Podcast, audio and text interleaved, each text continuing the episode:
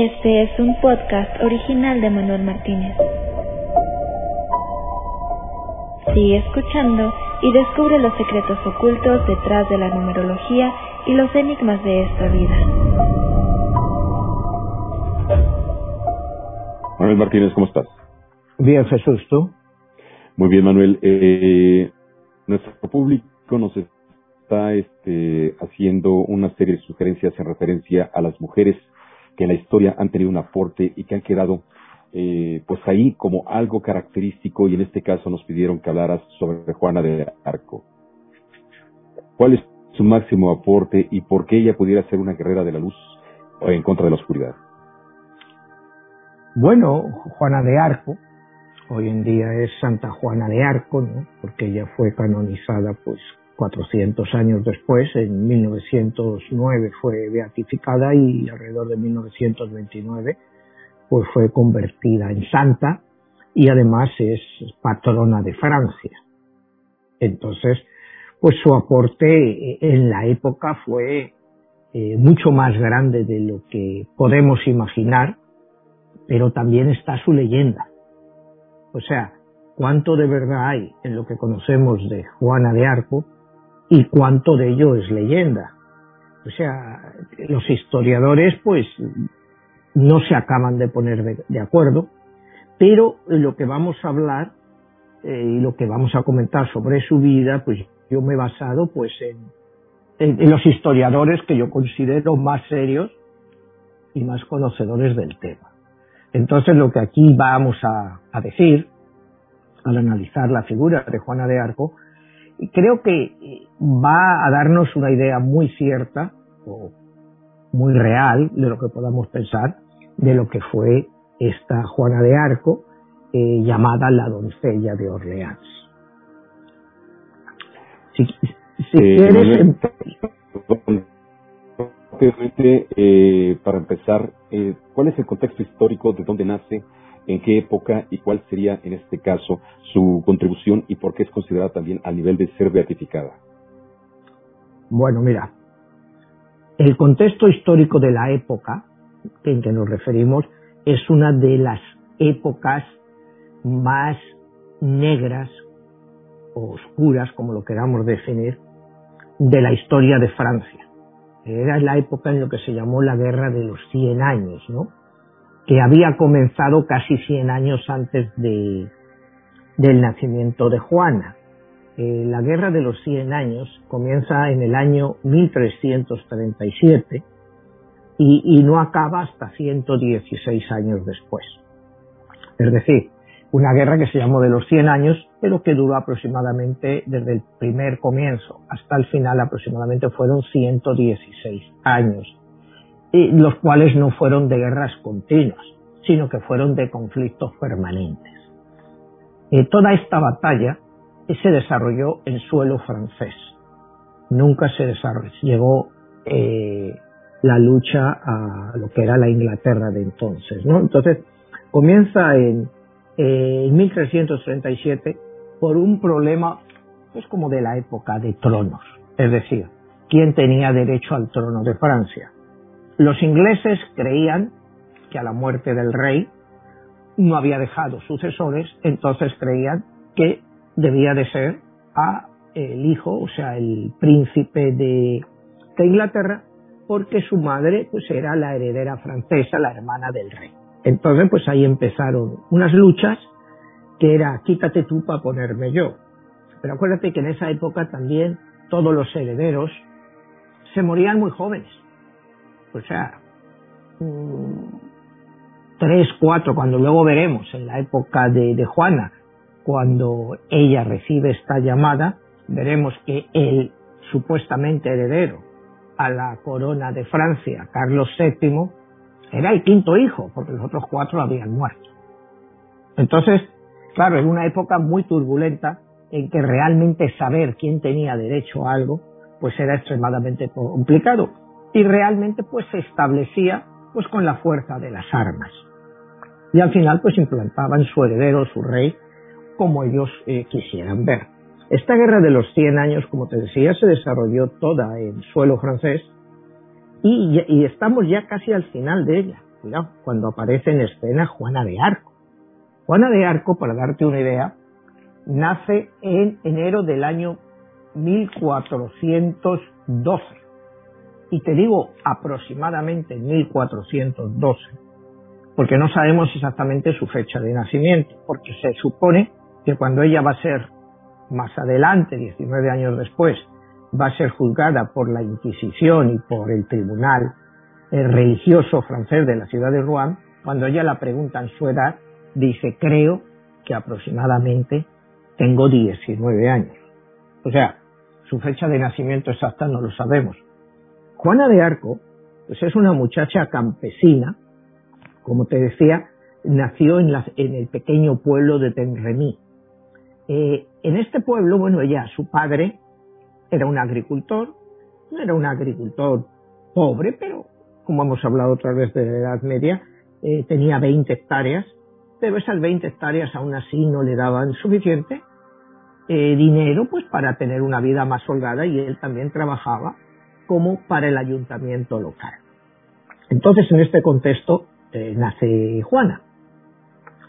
Juana es una persona ya desde niña muy religiosa muy religiosa, ella tiene unas profundas eh, o sea, fe religiosa, y alrededor de los 13 años ella empieza a oír voces, empieza a oír voces.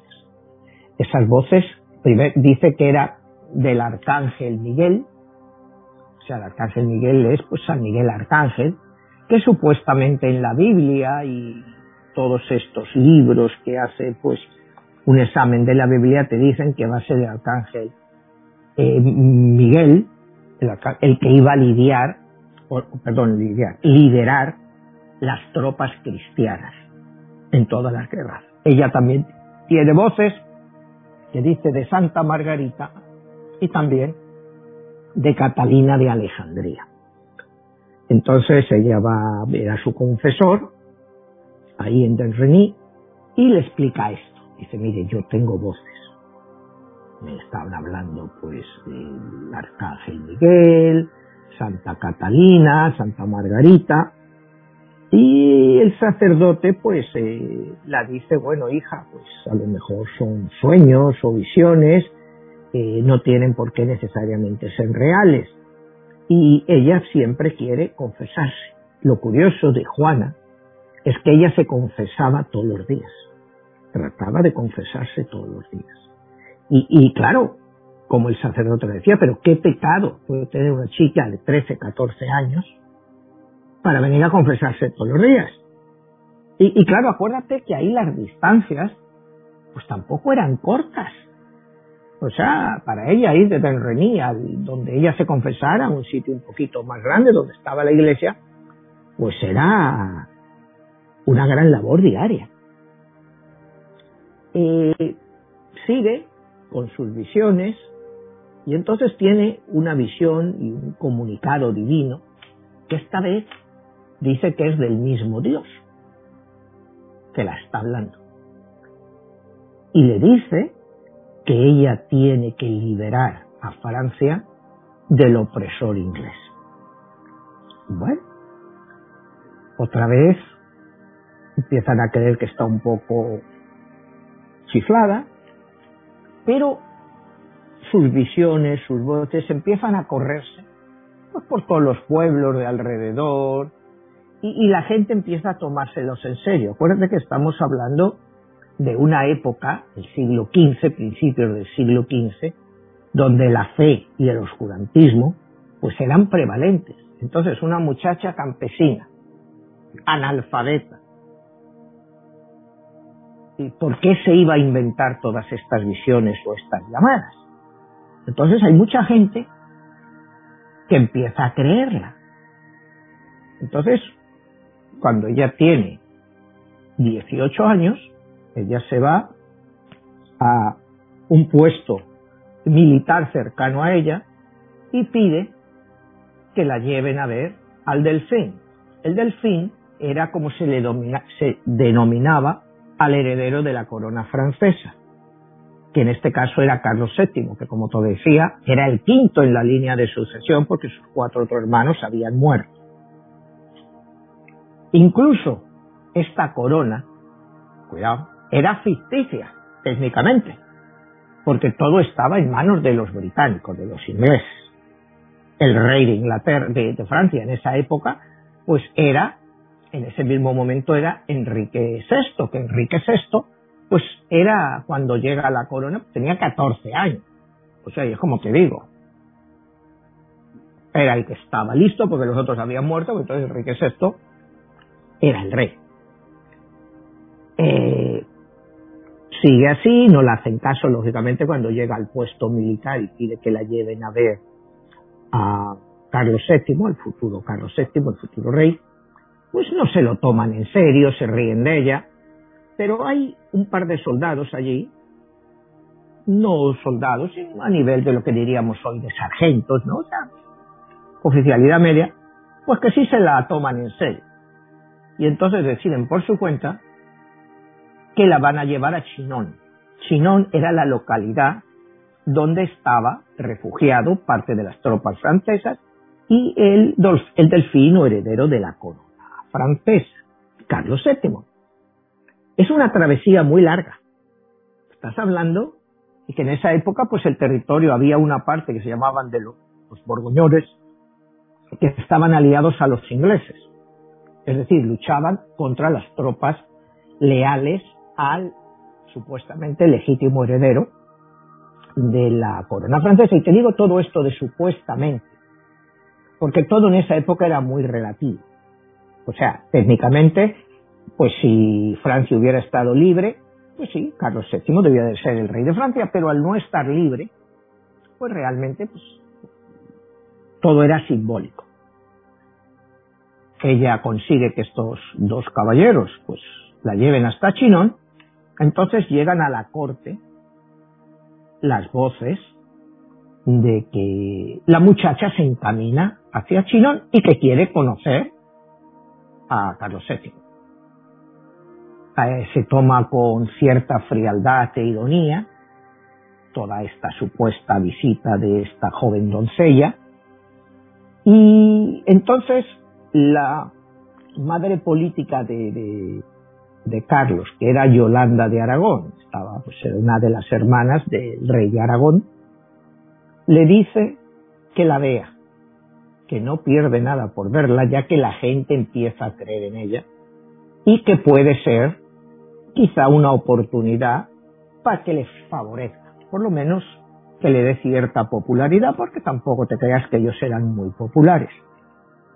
La muchacha llega Después de, ya te digo, una travesía como de 500 kilómetros hasta que llega allí y todo por caminos por tropas enemigas, porque eran todos los bordiñones.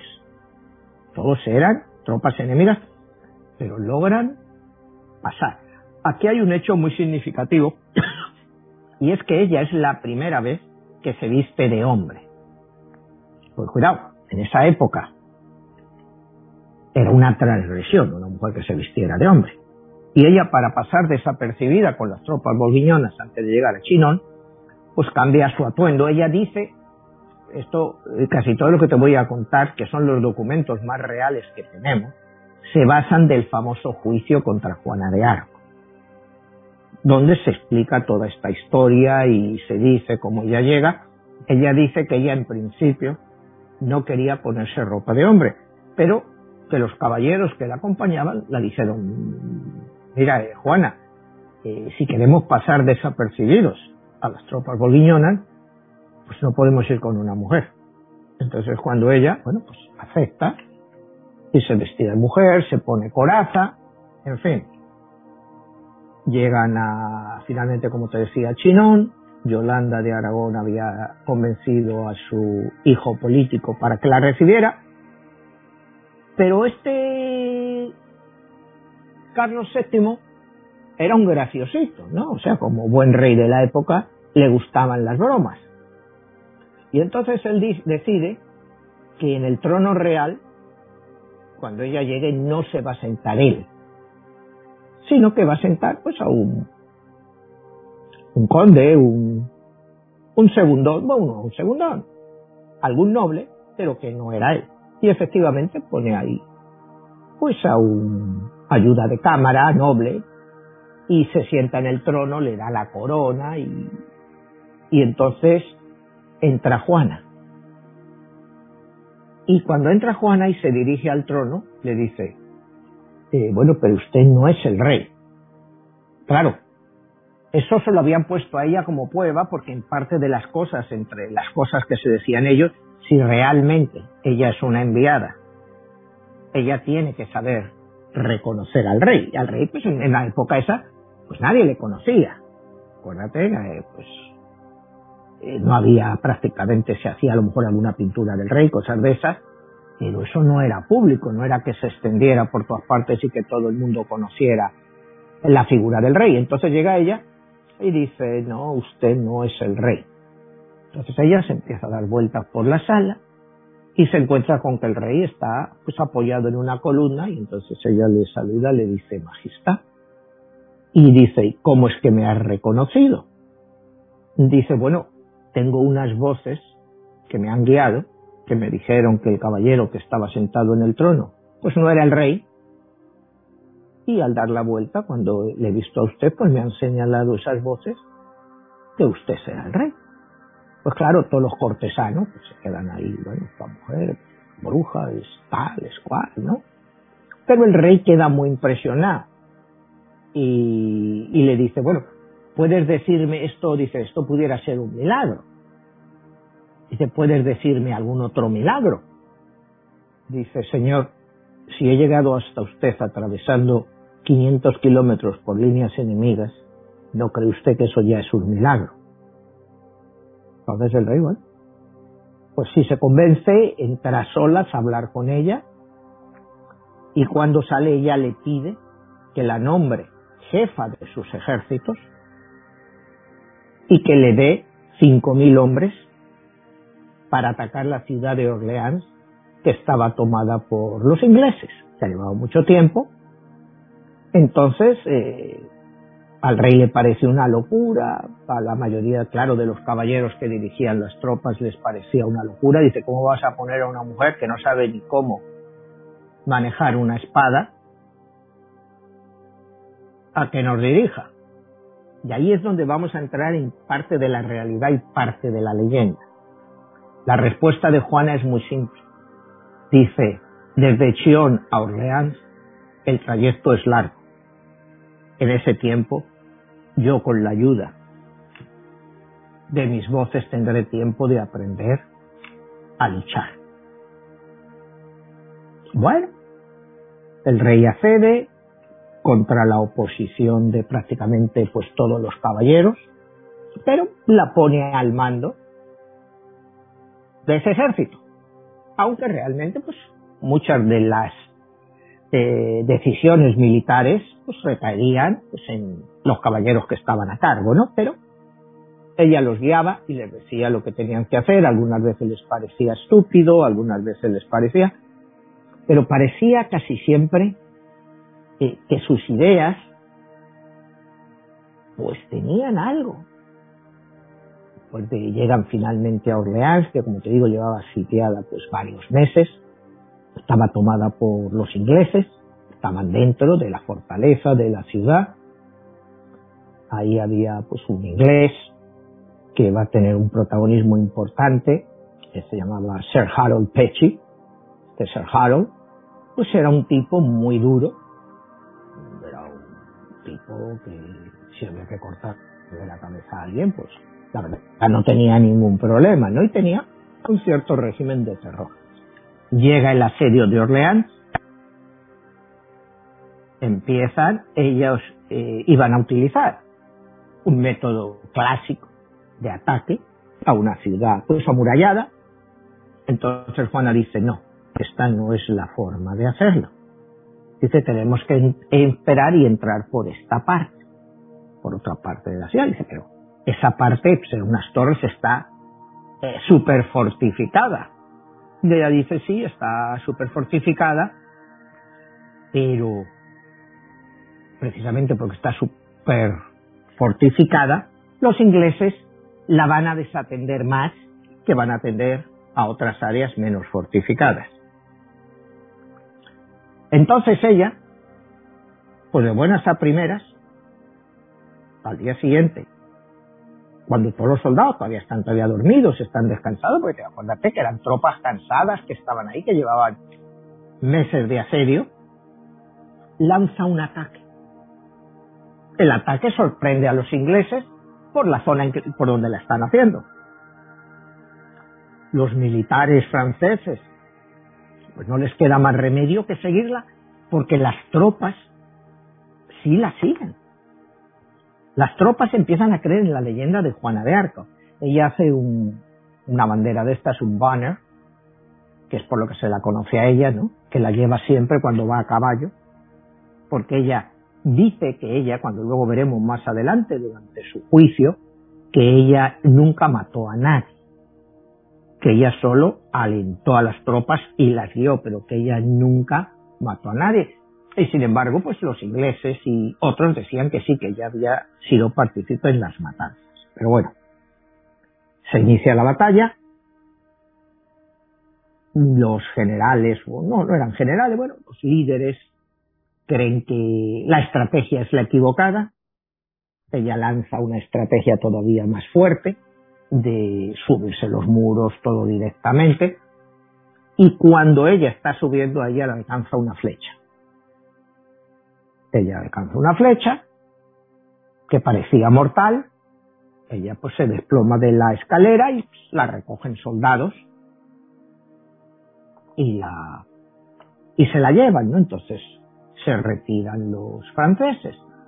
A ella la logran sacar la flecha y milagrosamente pues ella no muere de ese flechazo. En esa época pues un flechazo pues era prácticamente mortal porque se desangraba. Logran controlarla la sangre y ella se, se recupera. Sí. Eh, Manuel, mucho se habla de este personaje, por eso que acabas de mencionar, que escuchaba voces, que hoy en día pudiéramos decir que pudiera ser esquizofrénica, pero la pregunta sería, ¿esas voces eran reales a tal nivel de que pudo haber marcado el destino de una época, una nación especialmente la de Francia? ¿Qué tanto pudieran haber venido eh, pues estas influencias desde el más allá? Y que, bueno, pues hay quienes creen que sí, que ella era una elegida y que fue un instrumento divino para poder llevar a la libertad a un país y una nueva nación. ¿Qué tanto pudiera haber de todo? Mira, hoy en día, pues la psiquiatría y psicología moderna te dirían que es esquizofrenia. eso está claro, o sea, te dirían que es esquizofrenia o hay quien también la definía como, hoy en día se le podría llamar epilepsia, una epilepsia aguda que te hace tener obsesiones. En la época, pues esos conceptos no existían. Acuérdate que un epiléptico en la época era un endemoniado se le consideraba que era un endemoniado, porque cuando el epiléptico pues empezaba a dar golpes en el suelo y a echar espuma, pues se le consideraba un endemoniado. Y Juana, ella dijo que las voces para ella eran reales y que Dios la había hablado para liberar a Francia y coronar al verdadero rey. Entonces, pues siempre quedará la duda si las voces son reales o es una esquizofrénica. Hoy en día, si tú te presentas y dices que oyes voces, pues lo primero que te mandan es a un psiquiatra. En esa época no había psiquiatras y había pues, pues una, no sé, no te iba a decir ignorancia, era la ignorancia de la época y la falta de, estudios de todo el mundo, porque la gente ni leía ni escribía. Entonces, pues ella era una iluminada en la época. Era verdad, era mentira, ella creía que era verdad. La gente que la rodeaba creía que era verdad, si no, no lo hubieran seguido. Entonces vamos a seguir con la batalla porque ahí es donde viene parte de esto. A ella la acaban de herir, la meten dentro pues de una de estas eh, tiendas. Logran sacarle la flecha, cuando todos creen que va a morir. La dejan ahí, la ponen por los paños esos que les ponía. Y por la mañana pues, ya estaba ella recuperada, que es lo primero que hace. Sale y alista a las tropas, les empieza a lanzar otra vez peroratas, les dice, venga, ahora ya es el momento de tomar. Claro, las tropas creían que ella había muerto. Los ingleses creían que ella había muerto, porque le dieron un flechazo justo cuando ella estaba espalando. Entonces, eh, los ingleses estaban confiados que ya habían matado a la santa, ya nos hemos quitado de encima a esta bruja, porque para ellos era una bruja, ya nos hemos quitado a esta bruja, ¿no? Ese Harold Pesci estaba contentísimo por ello, eh, nos hemos quitado de en medio a esta dama. Entonces, cuando la ven aparecer otra vez en su caballo, con su estandarte, claro, los soldados que la siguen creen que es un milagro. ¿Me entiendes? O sea, hay que mirar el contexto de la época. A mí me recuerda un poco esto al Cid campeador en España, cuando va a ganar la última batalla ya muerto, atado al caballo, como símbolo, ¿no? Entonces, cuando están asaltando Valencia, pues los árabes cuando le ven dicen, pero si ese tipo estaba muerto y ven que está montando al caballo, claro, y desde lejos no, ven que va atado al caballo. Salen despavoridos porque creen que ha resucitado. El caso de Juana, pues yo lo compararía un poco con esto. Parte verdad, parte leyenda. Igual el flechazo que la metieron fue un flechazo muy leve. O sea, no podemos saberlo porque te digo, las crónicas de esta época pues están distorsionadas. Eh, porque eh, había mucha fe en todo ello. Entonces, el caso es que ella vuelve con su estandarte, su caballo. Los franceses logran romper la resistencia de los ingleses por la parte más difícil de entrar a la ciudad, tal y como Juan había dicho, conquistan la ciudad, eh, conquistan un montón de prisioneros ingleses, Sir Harold Pesci eh, logra huir y va a ser luego un personaje importante en su condena inquisitoria.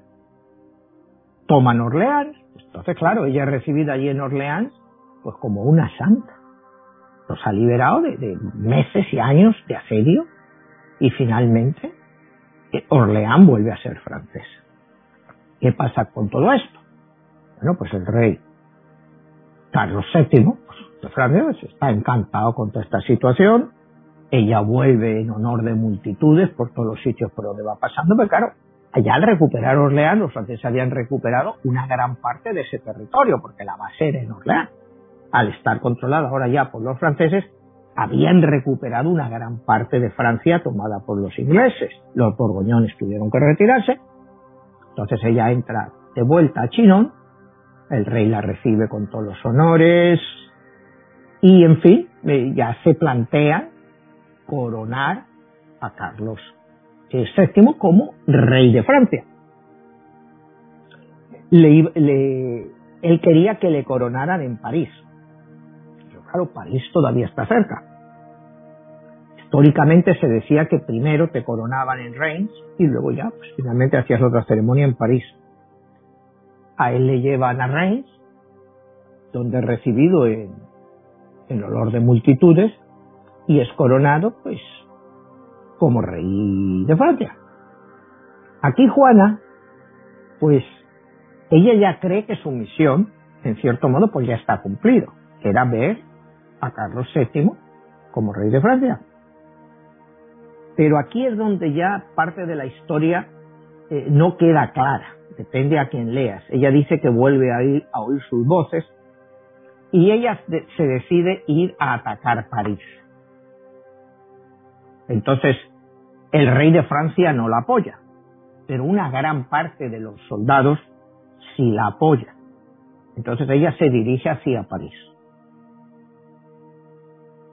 El París, no, por supuesto, no logran conquistar París. No logran conquistar y ella tiene que empezar a volver. De camino, bueno, ella entra en la tierra de los burguiñones, entran en una batalla contra ellos y ella es apresada. Acuérdate lo que te decía, los burguiñones estaban aliados con los eh, ingleses ella es apresada, ella, como se hacía en la época, eh, ella pide que el rey de, Francia, pues, la, va a rescatar, que pidan un rescate por ella y que el rey de Francia, pues, lo pagará. Claro, el rey de Francia eh, era una suma muy alta la que se pedía de la época, ¿no? Eh, se hace un poco el loco y él no quiere saber porque dice, bueno, yo ya soy rey, esta mujer sigue siendo muy popular, pero todo esto de las voces, todo esto, eh, la voy a dejar un poco de lado, ¿no? O sea, no, no, o sea, la historia te dice que él no se quiere ya envolver, que la deja a su suerte. Y entonces son los ingleses los que pagan su rescate. Pero lo pagan para llevarla a juicio. Entonces pagan su rescate y la llevan a la ciudad de Rouen, en Francia, que era una ciudad, pues ya eh, bajo el dominio inglés. Entonces ahí también el, el rey Enrique VI de, de, Francia, pues decide que va a ir al juicio, ¿no? Porque la derrota de Orleans, pues fue humillante para ellos. Fue una derrota muy humillante. Entonces, quieren que a esta mujer pues se la condene. Ahí es cuando ya entra la iglesia en, ese, en esa zona, en Rouen, apoyada por la iglesia, y es cuando el obispo de esa ciudad pues decide eh, ponerla a ella a cargo de herejía, de brujería, de todo un poco, ¿no? O sea, de herética, eh, la ponen como 30 cargos, por los cuales si es solo eh, culpable de uno o dos de ellos, ella sería eh, condenada a la hoguera, lo que se hacía entonces con los heréticos, ¿no? El juicio es un juicio, por supuesto, históricamente muy injusto, porque ella no tiene defensa, ella no tiene defensa. Al principio empieza como un juicio público, eh, pero la gente en el público está a favor de ella, a pesar de estar en Rouen. Entonces sacan a todo el público y hacen un juicio mucho más cerrado, inquisitivo, con el obispo este de Rouen. Hay otro obispo que estaba siguiendo todas las historias esta de Juana de Arco, el obispo eh, Julián Escribanó, que se opone a este juicio. Él se opone fervientemente a este juicio y a él se le une el teólogo David Benedi, que también dice que él como teólogo tiene que escuchar a Juana. O sea, que no se puede hacer, porque Juana se niega, cuidado, Juana se niega a responder a las preguntas. Dice que ella solo responderá ante Dios o ante su rey, que en este caso era Carlos VII. Entonces, empiezan pues una serie de preguntas, como ella no contesta, pues empiezan las torturas, la empiezan a torturar, el juicio dura un total de tres meses, allá la someten a, a grandes torturas, hay división en los historiadores que dicen si también la violan o no, porque se me olvidó antes al principio cuando ella llega a Chinón eh, en la primera parte, cuando el rey había puesto en la silla a otro y cuando ella dice otro milagro, a ella le hacen una prueba de, de virginidad para probar que ella era una doncella. Entonces, pues ella pasó en Chinón la prueba de virginidad. Entonces, realmente, cuando ella llega al juicio, todavía sigue siendo virgen. Y ahí es donde te decía, cuando se pregunta la edad, dice, creo que alrededor de 19 años. Allá la torturan, como te digo, hay versiones que dicen que sí, que la violan muchas veces, y hay quien dice que no, que solo llegaron pues a hacerla todo tipo de torturas, pero en ningún caso se la llegó a violar. La quitan sus ropas de hombre, una de las acusaciones también es eso de, de vestirse con ropa de hombre, que en la época pues eso era considerado influencia del demonio, ella sigue negándose a contestar al tribunal inquisitorial. Eh, el obispo, como te decía, Julián Escribano y el teólogo David Benetti siguen insistiendo. Entonces se los quitan de en medio a estos dos caballeros.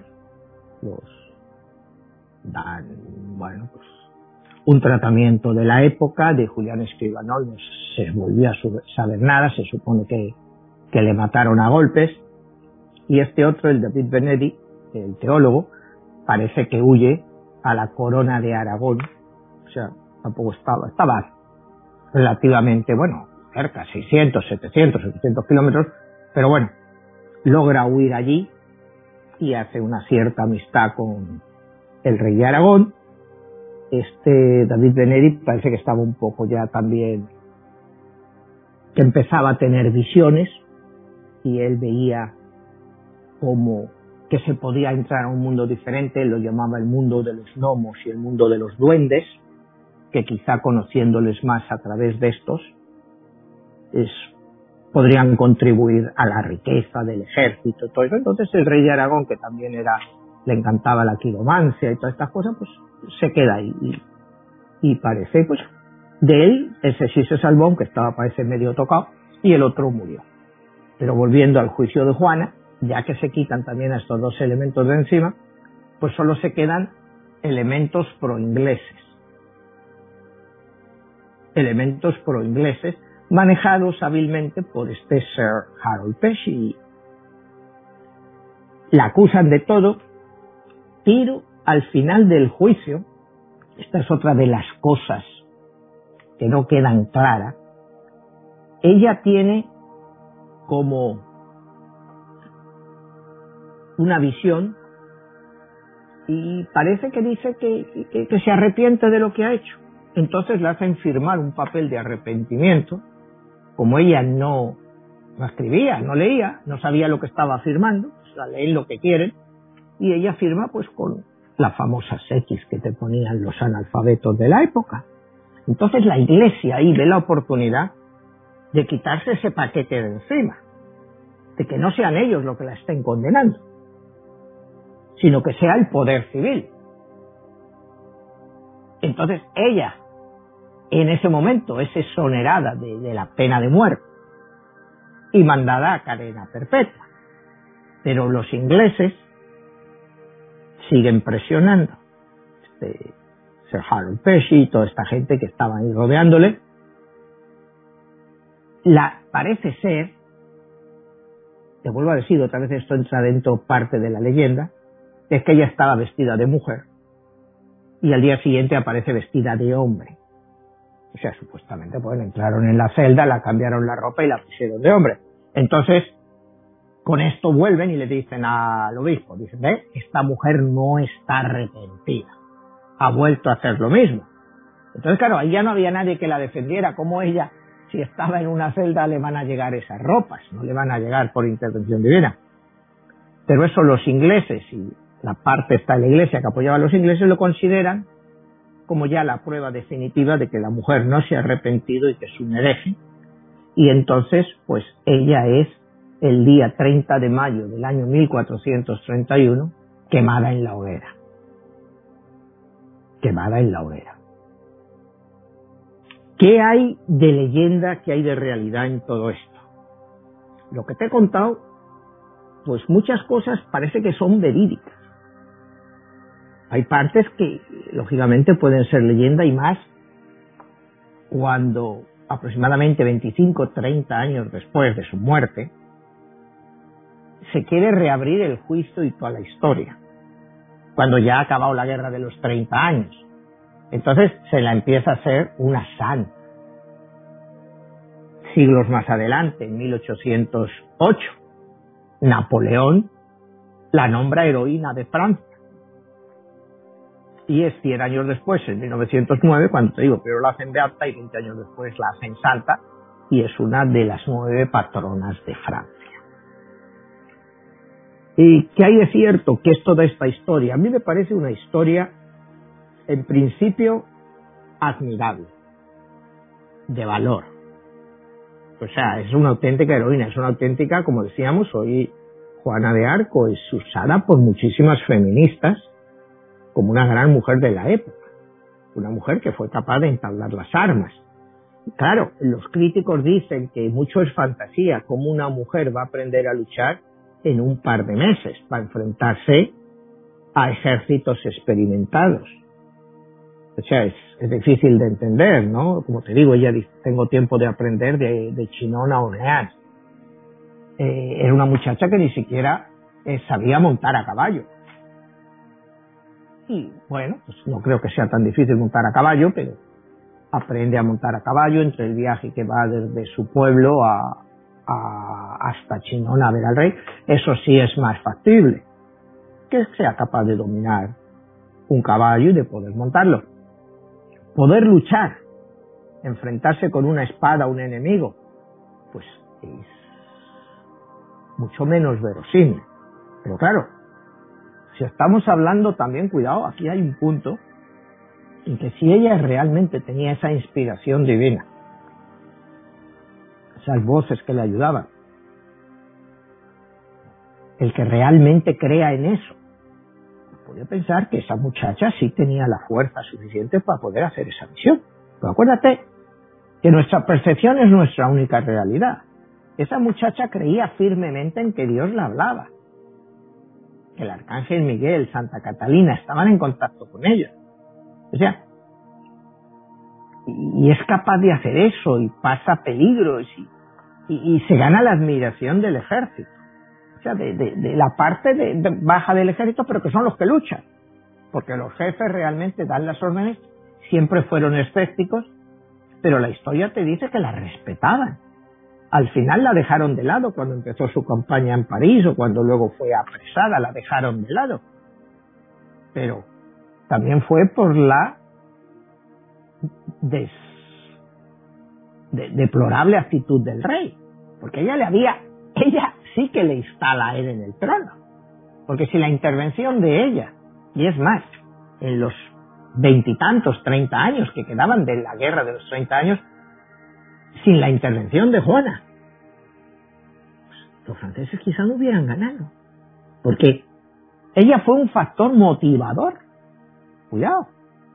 En cuanto que la gente, los campesinos la apoyaban, la gente humilde la seguía, los grandes reyes o condes de la época no podían despreciar eso tampoco, porque la gente se les podía echar encima.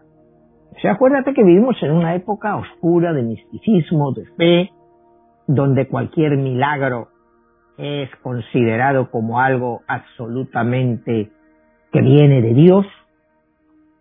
Entonces el hecho de que esta muchacha se herida en la batalla, que normalmente pues ahí si te pegaban un flechazo ahí no, sobrevivía nadie, te daban un flechazo en el pecho, ¿no? ¿quién sobrevivía en la época? Era muy difícil. Ella sobrevive a esto, comanda las tropas, o sea, ella ya era una leyenda viva, que, es abandonada totalmente por aquellos que ha ayudado más, pero eso es prácticamente algo muy normal en la historia de los sapiens. O sea, tú realmente has ayudado a alguien y, y, y lo raro es que ese al que has ayudado te ayude a ti. Se considera que eh, eh, en este mundo que si tú ayudas a alguien, ese alguien no tiene por qué tener la obligación de devolverte el favor. Eso yo creo que les pasa a todo el mundo en la vida. No solo a Juana de Arco, a cualquier persona como nosotros. Yo me imagino cada uno cuando analice su vida, cuando has ayudado a alguna persona, o que, la gente no se ve obligada a devolverte el favor o lo que le hayas hecho. Eso es muy común ahora. Te hablo de cosas pequeñas, no te estoy hablando ya de cosas así, como llevarle a la corona al rey. Porque incluso para el rey, para Carlos VII, Juana de Arco se convierte en un problema. Porque era mil veces más popular que él. O sea, él no era popular. Él era un holgazán. Pero bueno, eso no es nada nuevo en la historia de las monarquías europeas. Pero ella no, ella es una muchacha que a sus 13 años tiene sus visiones, se va, se enfrenta a uno, se enfrenta a otro, consigue llegar allí, va, se va delante de Orleans, que llevaban ahí meses, años sin poder dominarlo, y consigue que ganen la batalla. ¿Qué es lo que había cambiado en el ejército francés en unos meses? Si no habían sido capaces antes de hacerlo. Ahí es donde radica la fuerza de esta mujer, el empuje quizá que dio a esos soldados para luchar hasta la extenuación porque creían en ella. Yo creo que ese ejemplo entre misticismo y realidad, lo que tú me comentabas antes de las voces, pues hoy en día estaríamos hablando de una esquizofrénica. Pero es que todos los esquizofrénicos que hoy en día catalogamos como esquizofrénicos realmente lo son. O alguien puede escuchar voces que sean reales. No lo sé, es que somos así. Manuel, ahí estás tocando un punto muy importante y que creo que tiene que ver mucho con tu libro 22, La Guerra de los Dioses. En este punto eh, yo te preguntaría, ¿tú crees que ella fue un instrumento de los dioses para llevar a cabo esta guerra, esta batalla y de cierta manera canalizar o encauzar a un rey que después se convertiría el que llevaría a cabo el destino de Francia? Pues pudiera ser, Jesús, pudiera ser, pudiera ser, o sea, ella luchaba por la luz. O sea, para ella era Cristo, como te decía, el arcángel Miguel, que en la Biblia pues, es el que va a comandar todas las lesiones de ángeles y de hombres que van a luchar por traer la paz y la verdad al mundo. Ella lo creía, ella sigue fiel hasta el final a sus creencias. Ella se podría haber escapado de la muerte, pero la daba igual. O sea, ella, ella ya, eh, como ella decía, yo ya he cumplido mi misión. Mi misión era, como me había dicho Dios, porque ahí sí que dice que se lo había dicho Dios, era restaurar a Carlos VII como rey de Francia. Hoy en día, ¿nos lo creemos o no nos lo creemos? Oye, aquí hay mucha gente, tú eres un gran meditador. La gente en su meditación, cuando entras profundamente, eh, tienen visiones. ¿Son visiones reales o no? Muchas veces pueden ser mensajes.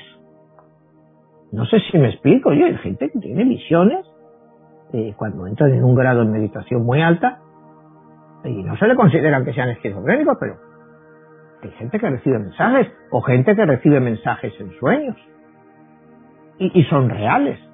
¿Por qué ella no va a recibir esos mensajes? Ella los decía que venían de Dios, del Arcángel Miguel, de Santa Catalina. Bueno, tienes que estar viendo que están hablando de una muchacha analfabeta. Cuidado, para mí eso es un síntoma de gran valor. Que no es una muchacha que leyera o que se le llenara la cabeza de ideas de cosas que había leído. Es que ella no tenía acceso a la lectura. Ella las cosas sagradas pues que había oído, pues las había escuchado en la mesa lo que el cura en la homilía les decía. Y muchas cosas ni se entendían, porque acuérdate que antes las misas eran en latín. Entonces la Biblia se les leía en latín. Entonces, ¿de dónde la vienen a ella todo esto?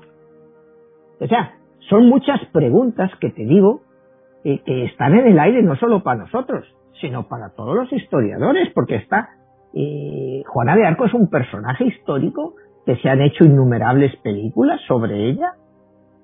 no es que hay una película, es que hay muchas películas sobre ella. Es un personaje al que se le sigue tratando de enfocar a través de diferentes películas, se le dan diferentes enfoques. Acuérdate que la película más famosa que hay es el del proceso de Juana de Arco, de Carl Schreyer, que está considerado una de las diez obras maestras del cine, y esa se basa, es una película muda del año 28, hecha solo en primeros planos, que fue una gran innovación en el cine. Y es solo el proceso de ella, la ingenuidad de ella, pero a la vez su profunda fe y su profunda convicción de lo que ha dicho, de lo que ha visto, de lo que ha oído y que ella lo cree firmemente. Eh, eh, su creencia en el papel de la mujer, cuidado, siglo XV. Ella aboga por el papel de la mujer. Por eso es por las feministas, pues. Y la han considerado en muchos casos, pues, una feminista adelantada, una mujer que toma las armas, que va contra el ejército inglés, que pone un rey. Porque ella es la que hace que Carlos VII se ha nombrado rey, coronado rey en Reims. A eso no se le puede quitar la influencia de ella. Porque un personaje como Napoleón la nombra patrona de Francia, que era un militar. Y Napoleón, ya hemos hablado aquí de Napoleón, que era un caballero también de armas tomar, porque va a tenerla tantísimo respeto un militar, militar, militar. Y la tiene un respeto enorme. O sea, algo tenía esta muchacha. Fantasía, realidad, no sé, lo dejamos abierto, ¿no? Eh, a ver, Manuel, ya perfilándonos al final del programa en esta faceta donde estamos haciendo mención de Juana de Arco como un personaje histórico, pero que también linda entre la el mito, la fantasía y bueno, pues eh, la pregunta va más en relación tú como escritor, que sabes lo que representa un personaje central como, como el de ella, siendo ella mujer, en una época donde las mujeres el protagonismo que llegó a alcanzar pues era muy este muy raro no muy poco común este visto en, otras partes de la historia ¿no? la pregunta es Manuel en tu libro 22 La guerra de los dioses donde hablas de las cartas de la luz y de la oscuridad qué carta pudiera jugar ella en referencia de la lucha o de la pugna entre la libertad y la esclavitud de una nación bueno para mí claramente ella es la carta de luz Cuidado, es una carta de luz a toda vista, ¿no? Que sea verdadera o equivocada, no lo sé, las intenciones de ella son claras. Que juega por la luz, porque ella ha hablado con Dios. Entonces, ella no, no hace actos de maldad. Es más, eh, cuando toman Orleans y a los prisioneros los empiezan a matar, y ella dice, no, no, no los matéis. Y se pelea pues ahí con los generales o los condes. Y dice, ¿cómo que no?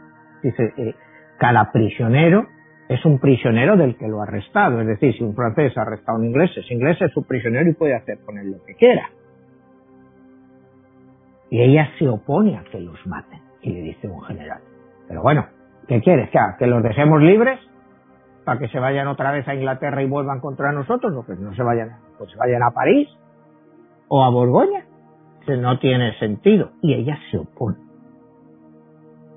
Que los maten o no, esa es otra historia, porque a la mayoría lo matan. Pero la oposición de ella está ahí. La oposición de ella está ahí. O sea, es un acto de luz. A mí no me queda duda de eso, de que ella se opone y dice, no, tú no tienes derecho a quitarle la vida a los derrotados. Ellos han luchado por lo que ellos creían o les han obligado a luchar. Cuidado, porque aquí la gente no lucha por lo que cree. Aquí luchas por lo que te obligan. Si tú eres una tropa, eres un campesino y te empiezan, te alistan y te mandan para el ejército, tú no sabes ni por quién vas a luchar o por qué estás luchando. Es por lo que te dicen que tienes que luchar. Pues ella dice, estos hombres es lo mismo. A ellos los han traído aquí a luchar y ellos no saben ni lo que están luchando. ¿Por qué los vas a matar? Y ahí, bueno, pues ya es una parte de la historia que yo digo, supuestamente, pues a la mayoría de los prisioneros, como decía en la época, se los pasaron a cuchillo. Pero es la oposición de ella que eso pase. Que pasara o no, me imagino que sí pasó, ¿no? Pero para mí el hecho de que ella se oponga, pues ya es relevante como un símbolo de, de, luz, ¿no? De decir, bueno, oye, hay que perdonar. Porque ella, te digo, ella, ella es una persona que siempre estaba confesándose. Cada vez que las tropas iban a, luchar y eso, ella obligaba a todos los sacerdotes que había allí a que bendijeran a todos. y claro, los soldados tampoco estaban acostumbrados a esas historias. Ella quería confesarse en cualquier momento. A ella la niegan la confesión al morir. Ella no logra, ella dice, eh, si quiero recordar bien, que cuando ella firmó aquello que te digo, confesión con una X, es porque el obispo le había dicho que la iba a confesar. Y luego no la da la confesión. O sea, a ella la torturan también psicológicamente con esas cosas. Porque ella necesitaba confesarse. Te digo, era una persona de confesión diaria. O sea, parece algo increíble, pero ella era así. Entonces, Eso es una tortura, tenerla tres meses encerrada, torturándola y sin confesión, es una tortura psicológica brutal. El hecho de que ella muera en la hoguera sin confesión, pues yo creo que para ella es mayor castigo que la propia hoguera. O sea, hay que mirar un poco todas las variantes estas, ¿no? En lo que tú crees. Eh, si tú o yo nos morimos sin confesión, pues no sé lo que nos va a afectar en nuestra vida futura o no sé, es una cuestión de creencias, ¿no? O sea, hay gente que sí, pues que necesita eh, confesarse.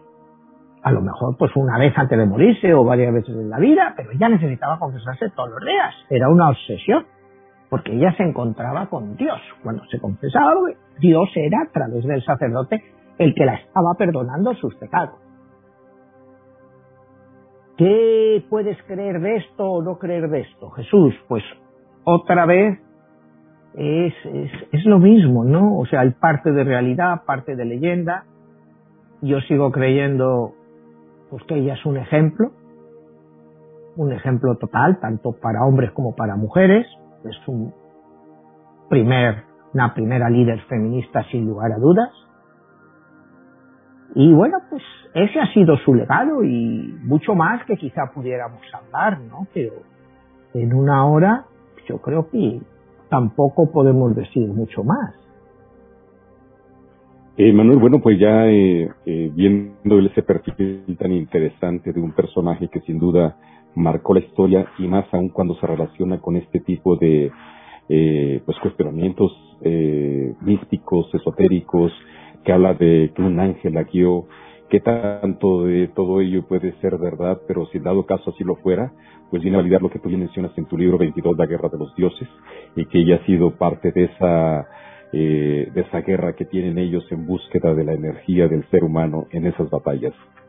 Manuel, nuestra audiencia este, nos pregunta cómo te pueden contactar, tu email, dónde pueden conseguir este libro de 22, La Guerra de los Dioses, y ponerse en contacto contigo. Bueno, pues lo pueden hacer, los libros míos, como te digo, todos los consigues en Amazon, tengo en diferentes versiones, entre las novelas gráficas, blanco y negro y color y todo, pues hay como 30 libros, unos en diferentes versiones, tanto en inglés como en español. Y bueno, todos están en Amazon, tanto en libro físico, como en ebook o como en audio, que como hemos comentado otras veces, pues audio últimamente pues es Muchas personas son lo que se sienten más cómodos escuchando los libros y pueden escuchar mis libros eh, tanto en inglés como en español. Pues muy bien, Manuel, te agradezco muchísimo y nos estamos viendo. Hasta la próxima. Hasta la próxima, Jesús.